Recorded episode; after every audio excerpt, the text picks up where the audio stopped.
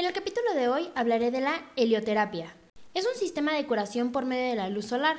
Esta forma de tratamiento ha sido practicada por las culturas más importantes de la historia.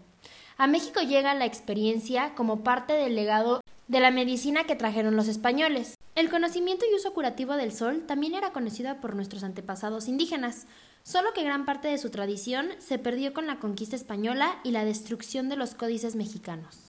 El hombre maravillado por los beneficios que recibe del sol comienza por adorarlo como divinidad y termina reconociéndolo como la mayor fuente de energía. La radiación solar está constituida por un haz de radiaciones de longitudes diferentes.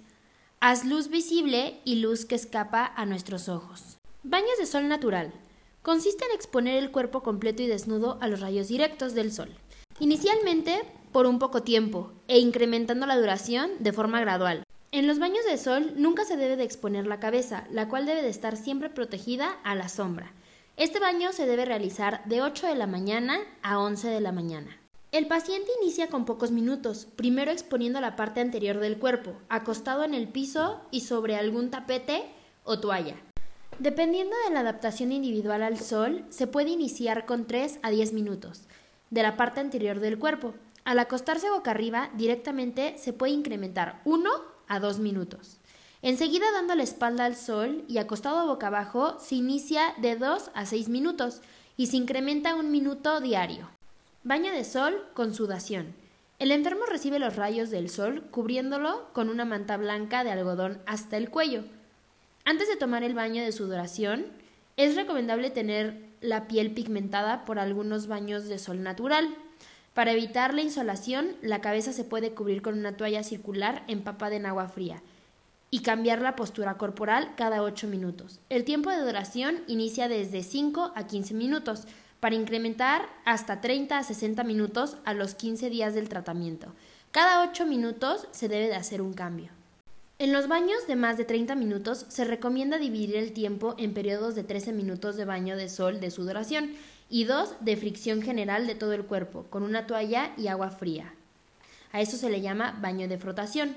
La helioterapia produce los siguientes efectos biológicos. Respuesta nerviosa.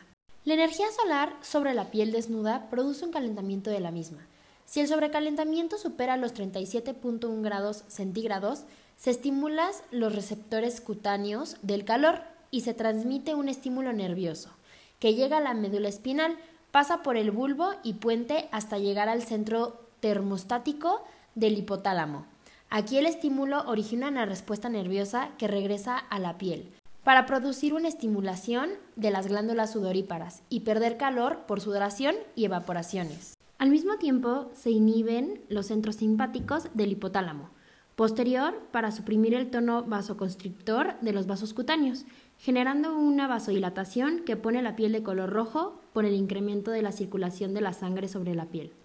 La activación de las glándulas sudoríparas con la sudoración, evaporación y el incremento del riesgo sanguíneo por la vasodilatación van a estabilizar la temperatura de la piel que se mantiene fresca a pesar del intenso calor solar. Acción sobre el corazón y la tensión arterial. Al inicio del baño de sol hay un ligero incremento de las pulsaciones, posteriormente se normaliza.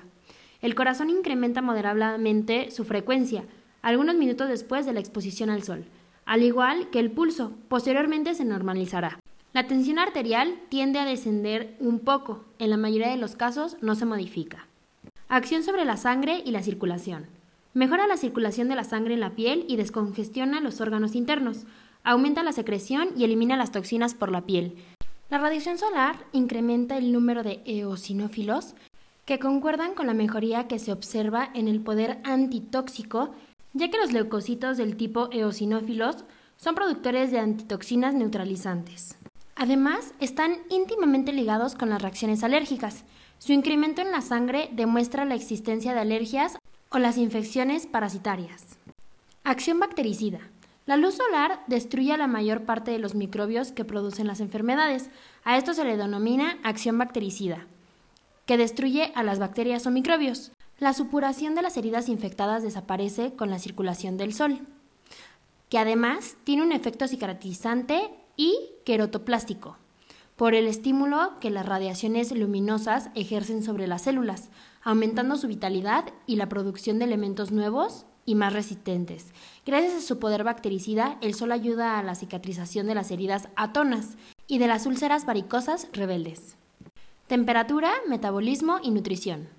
El sol incrementa la temperatura de la piel sin causar fiebre, lo que produce un efecto contra la inflamación. Tiene también una acción reguladora sobre la economía de orgánica, que estimula el incremento del peso de los niños y adultos desnutridos, y disminuye el peso de los obesos, al aumentar la tolerancia hidrocarbonada.